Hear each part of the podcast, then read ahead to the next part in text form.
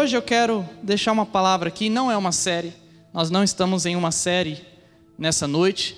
Nós vamos hoje meditar em algumas coisas. Eu gostaria de compartilhar com vocês os meus aprendizados. Gostaria de compartilhar, vocês sabem, né, a maioria de vocês sabem, eu tenho apenas 26 anos de idade. Eu digo apenas porque assim, geralmente pastores, né, você olha e fala pastor, pastor é um, alguém parece mais velho. E não, eu tenho 26 anos de idade. Quando terminei terceiro ano, eu já fui para o seminário, tinha acabado de fazer 18 anos, já fui para o seminário, estudei no seminário e terminei o seminário, mais rápido do que eu achava. E mesmo assim, os pastores lá, eles viram que eu ainda era muito novo e eles me fizeram repetir um ano de seminário, mesmo tendo terminado as matérias, repetir as matérias, porque ainda eu era novo. E eu estou aqui já, fui consagrado como obreiro na nossa convenção, fiz todas as provas, li todos os livros que foram pedidos, passei nas avaliações e graças a Deus eu já sou pastor na nossa convenção e eu tenho 26 anos apenas. E eu não me envergonho de dizer isso, porque para você se tornar mais velho, você tem que passar por essa idade. Não tem como a gente chegar já na nossa velhice. E eu quero compartilhar aqui com vocês nesta noite algumas lições que eu tenho aprendido na minha vida nessa caminhada cristã. E a primeira delas, e essa palavra é uma palavra bem devocional, a primeira delas é essa: Deus nos prepara através das dificuldades. Eu tenho aprendido que Deus nos prepara através das dificuldades. Foi somente quando eu conheci Cristo na minha vida que então eu entendi que Deus nos preparava através das dificuldades. Até então eu só via tragédia na minha vida. E eu quero dar aqui alguns exemplos. Por exemplo, meu pai, eu tinha 10 anos de idade, meu pai foi embora. Para mim foi um sentimento de abandono. Para a família era, não, o pai está indo trabalhar fora do país, mas eu era uma criança de 10 anos. Eu, a minha lembrança dessa época é só uma. Eu no, com o rosto no vidro do aeroporto, chorando, chorando, chorando, chorando, igual um doido. Senti muita falta do meu pai. E para mim foi uma tragédia. Logo em seguida, dois anos depois, eles se divorciaram. Eu não sabia que eles estavam pondo um divórcio, mas eles se divorciaram dois anos depois, e para mim foi outra tragédia eu tinha vergonha de estar na escola, porque para mim falar que meus pais eram separados era uma vergonha. Eu não conseguia falar aquilo. E para mim aquilo era só uma tragédia. Foi muito terrível. Eu tive uma sensação de estar perdendo minha família, enfim, tantas coisas. E eu conheci Jesus. Conheci Jesus bem nessa época. E quando eu conheci Jesus, eu descobri que todas as coisas que eu estava enfrentando não eram apenas males da vida. Eu descobri que aquilo que eu estava enfrentando era um treinamento de Deus. Por isso, essa verdade número um: Deus nos prepara através das dificuldades. Hoje, eu atendo adolescentes que não possuem pai. E eu sei qual é a dor de um adolescente sem pai. O que eu atendo de adolescentes que estão enfrentando o divórcio é uma coisa de Deus. Por quê? Porque eu passei por aquilo e eu posso ajudar esses adolescentes agora. Eu consigo entender a dor e consigo ensinar como é que a gente pode aceitar essas coisas na nossa vida, porque uma das maiores dificuldades da separação do divórcio é: eu não quero que minha mãe ou meu pai fique com outra pessoa, gera raiva, ódio, é um negócio tão, é um instinto tão grande que você não escolhe, você só fica com aquilo. E eu descobri a forma da gente enfrentar isso e reconhecer e permitir que os nossos pais tenham decisões que não sejam as nossas decisões. Eu aprendi a abrir mão de querer decidir pelo meu pai, pela minha mãe. Eu enfrentei as drogas dentro de casa porque o novo casamento da minha mãe, que não era um casamento, era um casamento entre aspas, o marido dela, que não era o marido dela, ele era viciado em drogas, em crack, cocaína, maconha, e era muito terrível dentro de casa. Pessoas que eu não queria estavam dentro de casa. Eu vi polícia dentro de casa, eu vi tentativa de homicídio, tentativa de suicídio. Foram coisas muito trágicas que me aconteceram. E eu me lembro que eu ficava lá tentando apartar as coisas. Mas depois eu entendi que Deus estava me formando para que eu ensinasse as pessoas a construir a família do jeito certo, porque eu sei que do jeito errado realmente dá errado. Você compreende isso que eu estou colocando aqui de maneira devocional? Deus nos prepara através das dificuldades de juventude missionária. Um dia minha mãe chegou, minha mãe não, minha tia, que era madrinha minha, ela chegou, eu era ainda pré-adolescente e me disse: Olha, filho, você está crescendo, você tem que começar a trabalhar. Todos os seus primos trabalham. Você quer trabalhar com o teu tio? Meu tio era mecânico. Ou você quer trabalhar com o seu primo? Meu primo era açougueiro. E aí eu peguei e pensei: eu quero ficar sujo de graxa ou sujo de sangue? Foi meu primeiro pensamento. Segundo pensamento foi: qual que é o carro do meu tio? Qual que é o carro do meu primo? Aí falei: meu primo tem um carrão, acho que eu vou para o açougue. Só foi essa a minha escolha. Eu, criança, pensando como criança. E eu falei, não, tia, tá bom, vou trabalhar com meu primo. E meu primo era linha dura, não sabia que ele era desse jeito, mas era muito linha dura. Meu primo, se você deixasse cair um pedacinho de carne, ele te dava um tapa na orelha, chutava as coisas, a, a porta da câmera fria. Se eu fizesse um corte errado, tinha que ser perfeito. E eu aprendi perfeitamente fazer o que eu fazia.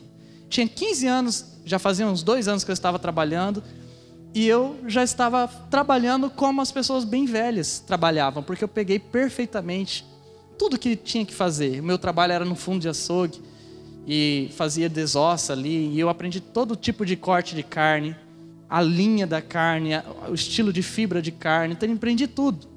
Não rasgava a carne, tirava a carne bonitinha.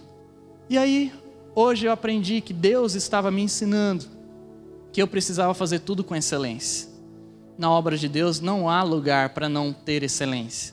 Não dá para fazer mais ou menos. Não dá para não ser linha dura, tem que ser. Senão você não consegue fazer nada.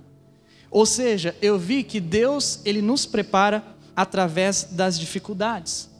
E eu quero colocar aqui um texto que vocês conhecem muito bem, de forma devocional. Gênesis 37, 23 ao 24. Ele diz assim, no verso 23: Chegando José, seus irmãos lhe arrancaram a túnica longa agarraram-no e o jogaram no poço que estava vazio e sem água. Você sabe a continuação deste texto. Ele foi vendido para o Egito, ele sofreu muitas coisas, mas todo o seu sofrimento era o quê? Uma preparação. Para quê? Para ele se tornar governador do Egito. Se você estiver sensível, você vai entender o que Deus quer dizer para a sua vida. Todas as suas dificuldades só aconteceram na sua vida porque Deus quer te levar num lugar que você não sabe, mas que Ele vai te levar. A segunda coisa que eu aprendi é que tornar-se um cristão é obra de Deus. Sabe? Isso parece simples, mas é muito importante e profundo. Porque às vezes a gente acha que se tornar cristão é o quê? É apenas vir para a igreja. E sabe, antes de eu conhecer Jesus de fato, na minha adolescência, eu era religioso. Eu participava da igreja, eu participava do ministério de jovens da igreja. Não era igreja, uma igreja evangélica, mas eu participava. Eu fazia leitura com o sacerdote, na frente lá, mesmo criança, na frente do público. Eu até desejei, um período da minha vida, ir para o seminário dessa determinada religião. Mas aí eu disse: Poxa vida, mas eu não vou poder ter uma namorada, não vou poder me casar, e aquilo me travou, eu não quis por causa daquilo. Mas eu era religioso. Mas a verdade é que eu não era cristão. Eu só era religioso. Um dia eu entrei na igreja missionária, e aqui eu preciso colocar entre aspas, para que você não entenda, ah, o pastor vai falar da igreja missionária agora. Não, só Deus me escolheu na igreja missionária. Poderia estar falando na igreja Deus é amor, na igreja Assembleia de Deus, ou qualquer outra igreja, mas foi ali que Deus me escolheu. Deus escolheu aquela igreja. Naquele dia que eu entrei, Deus abriu meus olhos, eu senti algo que eu nunca tinha sentido na minha vida. Eu era apenas uma pessoa normal e no outro dia eu era filho de Deus. Eu tinha recebido o Espírito Santo dentro do meu coração. E aí eu entendi que ser cristão não era frequentar a igreja, como eu fazia já há tantos anos. Ser cristão era a obra do Espírito Santo. É somente quando o Espírito Santo entra dentro do seu coração. Não adianta mais nada. Não é teu esforço. É só quando o Espírito Santo entra dentro de você ele habita aqui dentro de você, só nesse momento você se torna cristão. É por isso que tem muita gente que é um bom religioso. Às vezes nem é tão bom, mas pratica. E não é cristão. Cristão só é quem Deus salva. Cristão só é quem Deus entra e muda. Cristão só é quem o Espírito Santo desce, literalmente desce e entra dentro do nosso coração. Olha só o que diz a Bíblia em João 16, 8. Quando ele vier, convencerá o mundo do pecado, da justiça e do juízo. E o que esse texto está dizendo quando ele vier? Quando ele vier, quem, quem que vai vir? Aqui você sabe o contexto, está falando do Espírito Santo. Quando o Espírito Santo vier, ele vai convencer o mundo do pecado, da justiça e do juízo. Você compreende o que são essas três coisas? É muito fácil isso. Imagine, nós estamos há dois mil anos depois de Jesus. Dois mil anos depois. Não faz sentido, dois mil anos depois de Jesus, sem ninguém ver, sem ninguém tocar, sem ninguém cheirar, sem ninguém olhar com os olhos Jesus e crer em Jesus. É um absurdo isso. É um absurdo. Mas por que, que a gente acredita? Porque o Espírito Santo convence. Primeiro, ele convence do pecado, ao ponto de você falar assim: Eu sou um pecador. Você ir orar e falar assim: Deus, eu sou um miserável. Quem é em sã consciência que fica falando um negócio desse? Eu sou miserável, eu sou um pecador. Não. O mundo quer o que? Não, eu sou bom demais, vai para cima, vamos lá. Você fala, eu sou um pecador, eu pequei tantas vezes, você se sente mal. O que é isso? É obra do Espírito Santo, do pecado. Da justiça, o que é a justiça? A justiça é a gente acreditar que foi feita justiça na cruz. Quem é que vai saber que Jesus morreu na cruz, derramou sangue, e o sangue dele derramado estava sendo salvação para nós? Quem é que disse isso? Quem é que está vendo isso? Ninguém. Por que, que a gente acredita nisso? Que um sangue que foi derramado dois mil anos atrás vai me salvar agora? Não tem cabimento, gente. Não tem cabimento. Só tem cabimento por quê? Porque o Espírito Santo te convenceu que é isso mesmo. Que você foi perdoado pela cruz. E do juízo? O juízo, o que é o juízo? O juízo é que esse mundo aqui, o final dele já está garantido. Qual que é o final? O mal vai perder, Deus vai ganhar. Ponto. Como é que a gente vive com a esperança dessa? Porque todo dia você vive tem injustiça. Aí você fica com vontade de fazer justiça, você fica com raiva, você fica com ódio, você vê uma criança sendo estuprada, você vê gente passando fome, você vê gente que é boa morrendo de acidente, outros matando. Como que é um negócio desse? Como que a gente vive crendo em um Deus que acontecendo tudo isso? Não faz sentido nenhum. Infelizmente não faz sentido nenhum. Por que é que para a gente faz? É porque o Espírito Santo convence da justiça e do juízo. O juízo é, calma, Vai ter um dia que eu vou acertar minhas contas. Fica tranquilo. Você acha que eu não estou sentindo essa dor que você está sentindo? Você acha que eu não estou vendo toda essa injustiça que você está vendo? Calma. Vai ter ranger. Vai ter prantos. É juízo. Ou seja, pessoal, eu entendi que ser cristão não tem nada a ver com coisa natural. É tudo a ver com o sobrenatural. É só quando o Espírito Santo convence que a gente se torna cristão. Terceiro, terceira lição que eu aprendi é essa nem todos entenderão o seu chamado.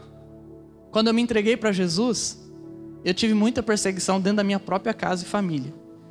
Teve um momento que minha, pessoas da minha família fecharam a porta do meu quarto, colocaram eu contra a porta e disseram: ou você escolhe a igreja, e para mim era: ou você escolhe Jesus, ou você escolhe a tua família. Literalmente me colocando sobre a porta. Ouvi frase assim: se você se batizar, você pode se considerar morto para sua casa. Isso foi difícil de ouvir, porque eu queria Jesus, só queria Jesus. Eu me lembro que a única atitude que eu tive foi sair correndo para o banheiro chorar. E eu falava na frente do espelho: Eu quero Jesus, eu quero Jesus. Pessoas não entenderão o seu chamado. Muitas pessoas não entenderam. Tinha amigos, colegas que a gente saía, ia fazer coisa errada. Não preciso comentar as coisas, mas vocês sabem o que todo adolescente faz de errado por aí, nesse mundão de madrugada.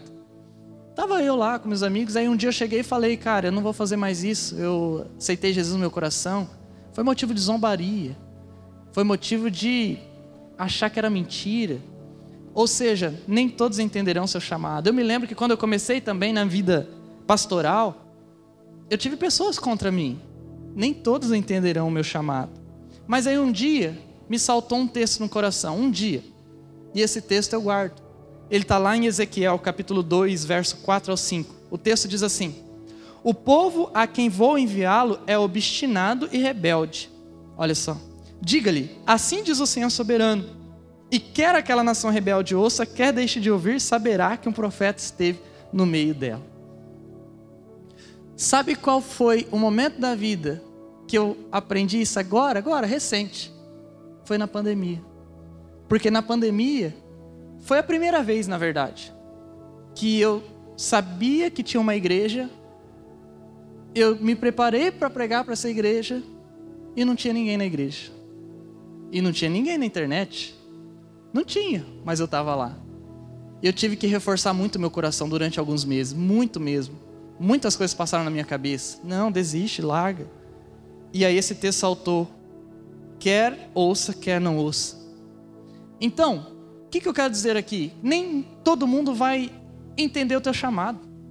Não acredite que todo mundo vai passar a mão na tua cabeça e falar: ah, que legal, que bonitinho, que bonitinho, olha, vivendo para Jesus, que linda, que maravilhoso. Não, vai ter um monte de gente falando um monte de coisa de você. Não acredite nisso. E a vida é assim. Isso vai acontecer com você também. Mas sabe de uma coisa? Você não precisa da aceitação das pessoas. Você precisa da aceitação de Deus.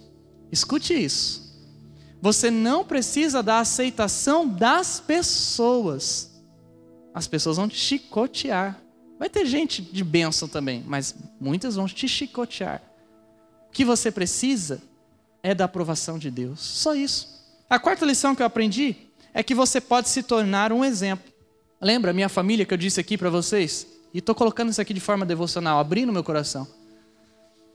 Minha família que ficou contra mim, alguns amigos, os, foram as mesmas pessoas que vieram me procurar depois. Quero uma oração, quero uma direção. Olha, você está sendo bênção para minha vida. Por isso você nunca pode descartar ninguém na sua vida. Nunca. Preste bem atenção. Descartar de forma como esse mundo faz. Há pessoas que você vai precisar se afastar porque são más influências, mas descartar pessoas nunca. Porque as mesmas pessoas que te amaldiçoam, um dia irão te abençoar. Gente, é bíblico isso. É bíblico. O que, que diz os Salmos? Colocarei uma mesa na frente dos seus inimigos. E não pense isso que é algo de vingança, não, tá? O contexto desse texto, não sei se você sabe, é que dentro do templo de Deus era um lugar assim que não poderia ser tocado. Então a mesa na frente dos inimigos significa assim que os inimigos estão lá ainda, eles querem matar você, mas eles não podem entrar no templo, porque o templo é um lugar de segurança. Então está na frente dos inimigos, não é um texto de vingança. Ou seja, você pode se tornar um exemplo. Mesmo que pessoas batam em você, falem de você, se você perseverar, sabe o que diz quem você é, de fato? Não são as pessoas, é o tempo. O é quem vai dizer quem você é. Então, não se defina por uma palavra, por um erro, por uma pessoa. Deixe Deus definir você através do tempo. Persevere para que o tempo faça de você um exemplo. Olha só o texto de Mateus 16, 18. O texto diz assim: E eu lhe digo: Você é Pedro, e sobre esta pedra edificarei a minha igreja, e as portas do Hades não prevalecerão, não poderão vencê-lo. Agora veja comigo o que eu quero dizer com esse texto. Pedro, quem era Pedro? Pedro era um analfabeto. Analfabeto. Pedro era um cara, cara, que não tinha futuro, não. Quem, você imagina que futuro alguém vai ter lá, naquele lugar, naquele tempo de Jesus? Não tinha estrada, como temos hoje, não tinha transporte, não tinha faculdade, como temos hoje, não tinha nada disso. Quem que era Pedro? O que, que Pedro ia fazer da sua vida? Pedro ia ficar pescando até a sua velhice, ia morrer um velho pescando. O que, que Jesus fez de Pedro? Fez dele alicerce da igreja de Cristo a igreja que está aqui, a maior instituição do mundo. Nunca existiu nada comparado com a igreja. Nenhum lugar é organizado como a igreja. Não sei se você sabe, mas quando for ter a Copa do Mundo de 2002 no Japão, fizeram uma pesquisa na igreja de Seul. Porque a igreja de Seul é uma das maiores igrejas do mundo cristãs. E eles fizeram uma pesquisa de campo na igreja para saber como que aquela igreja daquele tamanho é tão organizada para que eles pudessem aplicar na Copa do Mundo. Olha que lindo isso. Não existe algo maior do que a igreja no mundo, durante todos os tempos. Pedro foi o alicerce dessa igreja. O alicerce. E quem ele era? Ninguém, mas se tornou um exemplo. Você consegue compreender? Deus, ele pode fazer de você isso também. Sempre haverá espaço para você ser exemplo, sempre haverá espaço para você ser luz, sempre haverá espaço para você ser sal desta terra.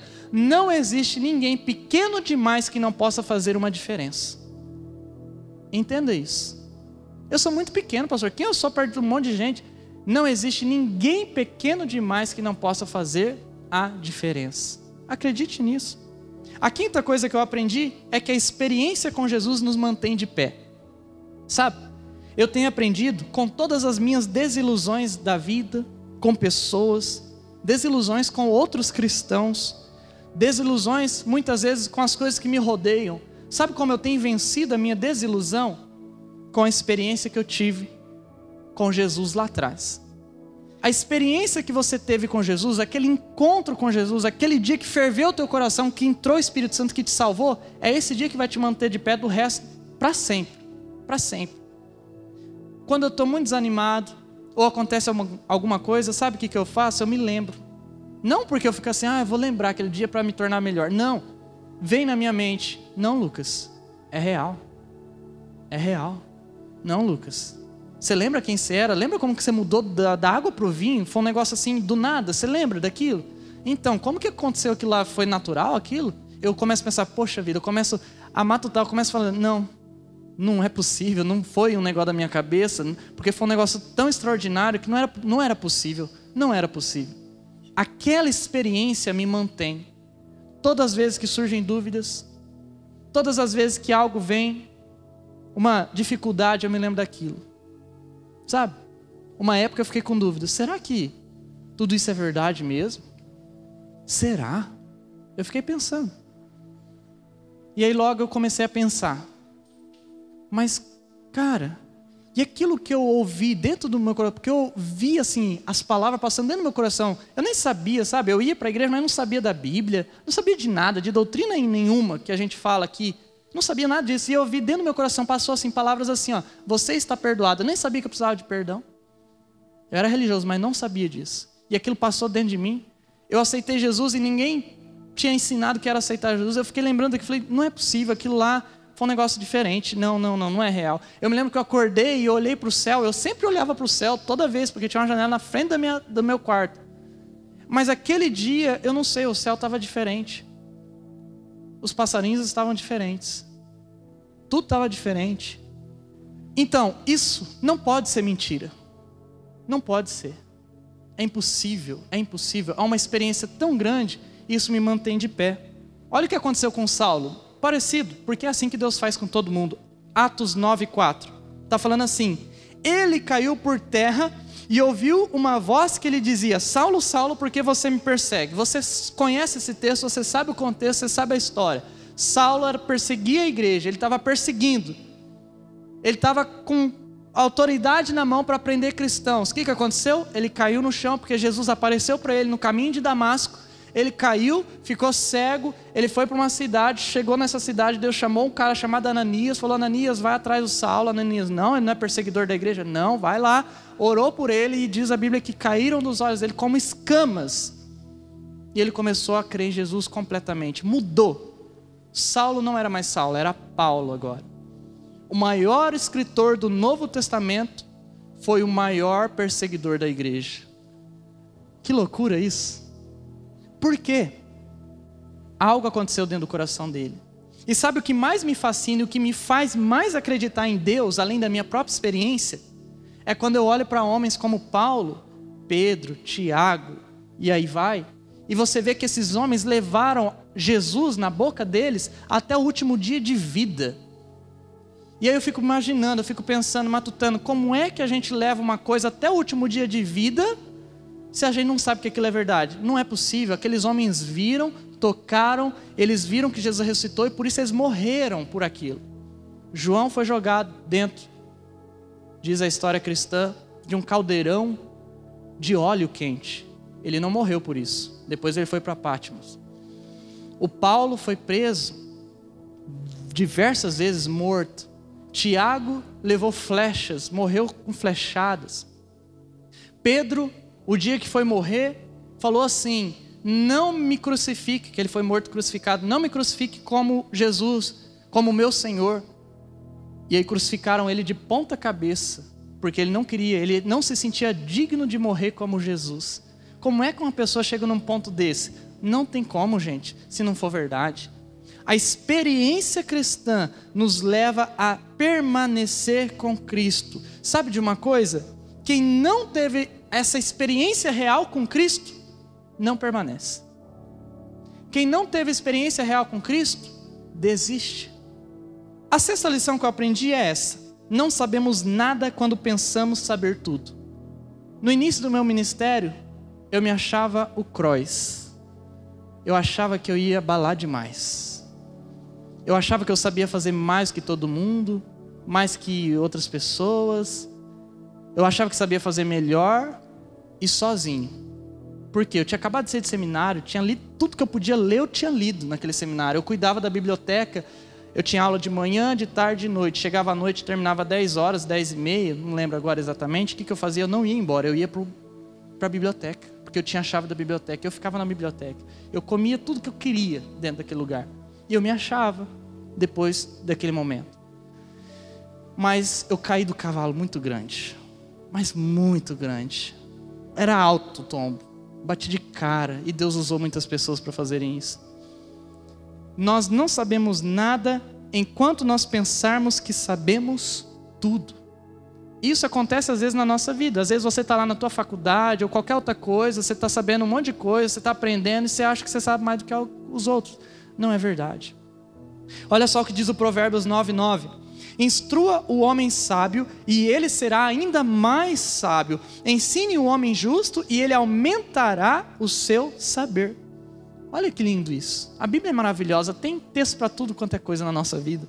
Nós não vamos saber nada, nós não temos 1% da sabedoria de Deus. Se a gente quer se tornar sábio, a gente tem que entender que a gente não sabe nada. Esse é o ponto de partida. Então, seja humilde, Aprenda a aprender. Essa é uma coisa linda.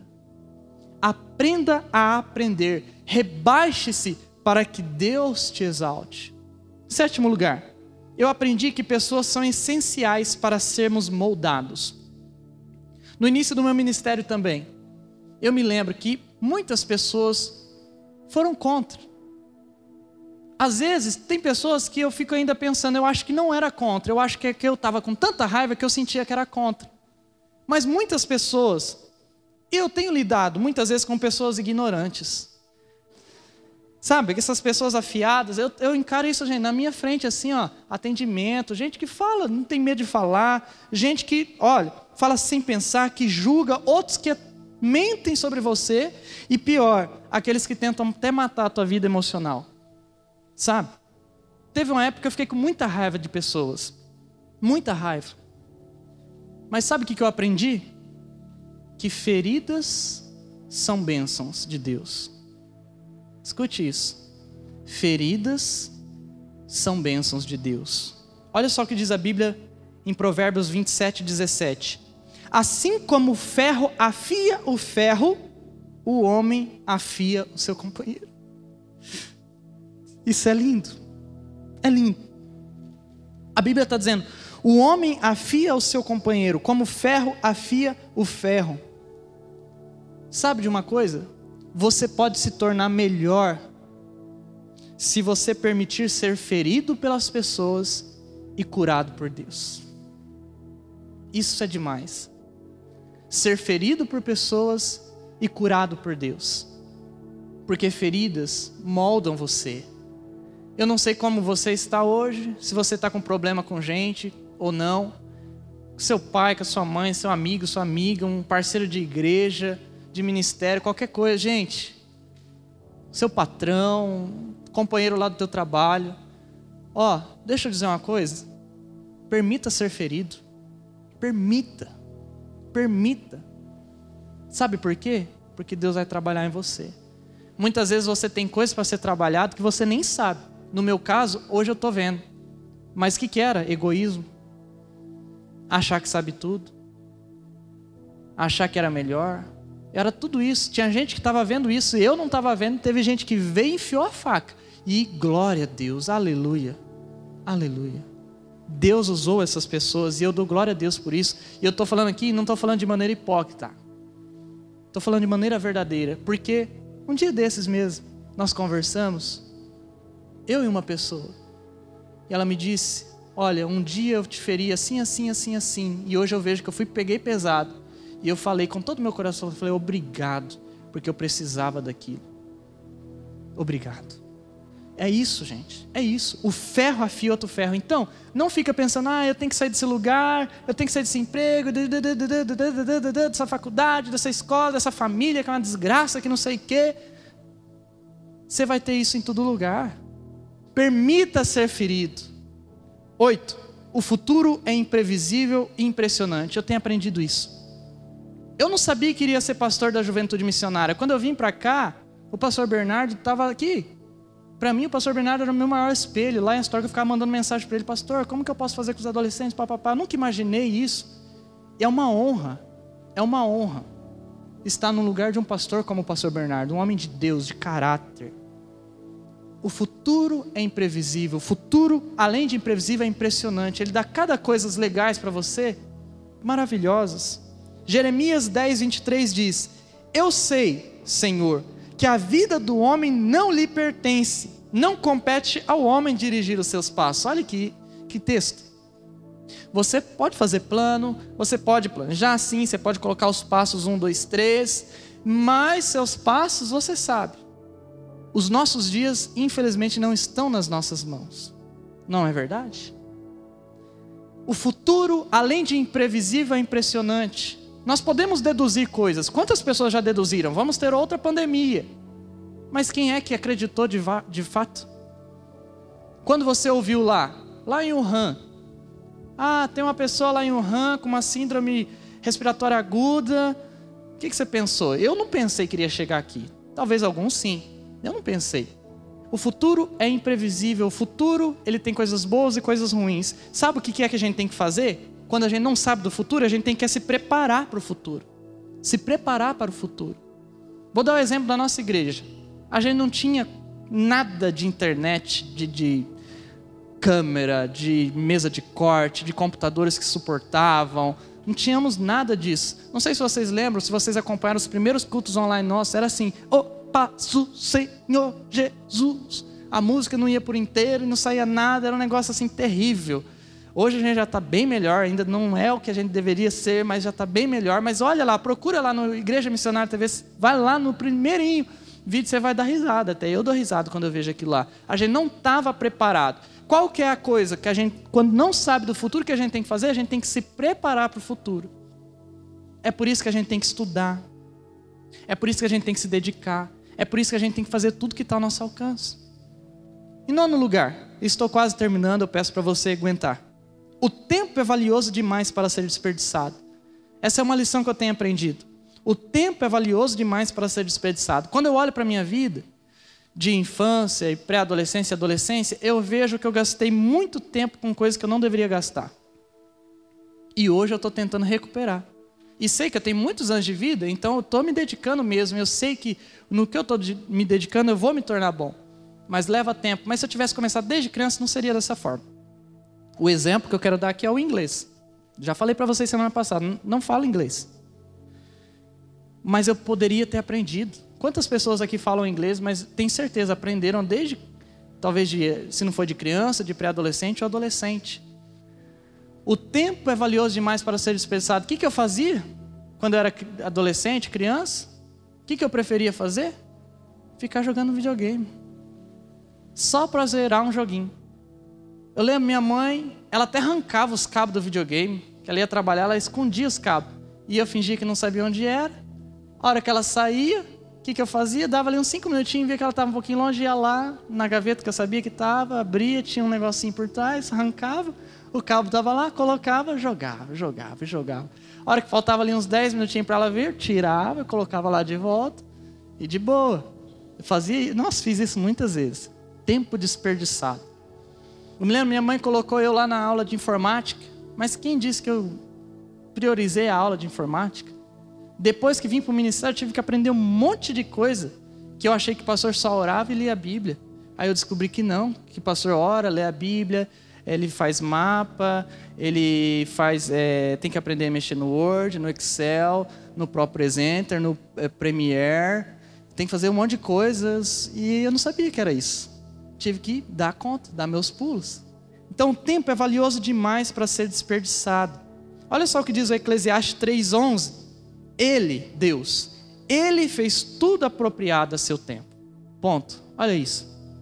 Deus faz tudo no tempo certo, porque Deus é inteligente. Deus não perdeu tempo não. Não perde tempo. Por isso aqui, ó, eu quero perguntar para você, reflita isso no seu coração. Será que você está perdendo tempo com coisa que é inútil, que é tolice na tua vida? Você está perdendo teu tempo de crescer, de se tornar melhor, de ser um cristão cheio de Espírito Santo, de se profissionalizar em alguma coisa, e você está perdendo teu tempo. Uma das coisas que as pessoas perdem muito tempo, deixa eu mostrar, falar para vocês. Tem gente que gasta tempo com gente tola e gente desnecessária para sua vida. Até de madrugada, jogando papo fora, jogando coisa fora. Deixa eu te perguntar, uma, deixa eu falar uma coisa para você. Na hora que você tiver mais apertada, mais apertado na tua vida, que você estiver passando uma dificuldade, os teus amiguinhos de madrugada e de churrasquinho não vão estar lá com você. Escreve isso que eu estou falando. Os seus amiguinhos que você fica jogando risadinha fora, porque é legal, porque é, é prazeroso, é, é delicioso, tá lá não sei na onde, curtindo a vida, e isso aí mesmo é liberdade. Esses seus amiguinhos não vão estar com você quando as coisas apertarem para o seu lado. Não vão estar, tá, gente. Não vão estar. Tá. Porque amigo que é amigo faz a coisa certa. Eu mesmo já perdi muito tempo com isso. Muito tempo. E lembra, eu disse para vocês alguns dias atrás, eu priorizei na minha vida. Eu falei, não, eu não posso fazer isso. Não posso. Eu tenho muitas pessoas que são necessárias para a minha vida, mas que mesmo assim eu coloco até limites. Por quê? Porque eu tenho um, um propósito na minha vida, eu tenho um chamado na minha vida que requer alguns sacrifícios. Porque tudo aquilo que não requer sacrifício é para o seu próprio bem-estar. Tudo que é para tua vida com Deus requer sacrifício. Se for fora disso, é para o teu próprio bem-estar. Eu limitei muitas coisas, até meu horário de dormir. Pergunta para minha esposa que hora que eu durmo. 10, 10 e meia. 10, 10 e meia, para nossa juventude, nossa geração, não estou falando nossa juventude como igreja, mas a nossa geração, 10 e meia, que é 10 e meia? É um velho que está dormindo, que está morrendo. Né? Mas por que, que eu estou me impondo isso? E já está chegando um negócio assim natural já. A hora que começa a dar umas 10 horas, já começo a querer dormir onde eu estou. Porque eu falei que eu tenho que acordar mais cedo. Que eu tenho que gastar horas estudando tais assuntos que eu coloquei na minha vida que eu tenho que ler a palavra, que eu tenho que orar e que eu tenho compromisso com a igreja, eu tenho compromisso com vocês. Eu não posso chegar aqui morrendo.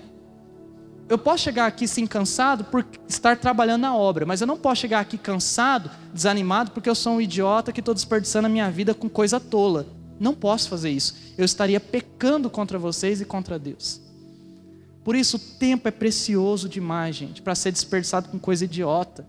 Mesmo que as pessoas falem, ah, que você é muito trouxa, que você é isso, você está você tá fazendo, perdendo tua vida, não esquenta, sabe por quê? As pessoas estão dizendo isso, um dia vão ser as pessoas que você vai contratar para tua empresa.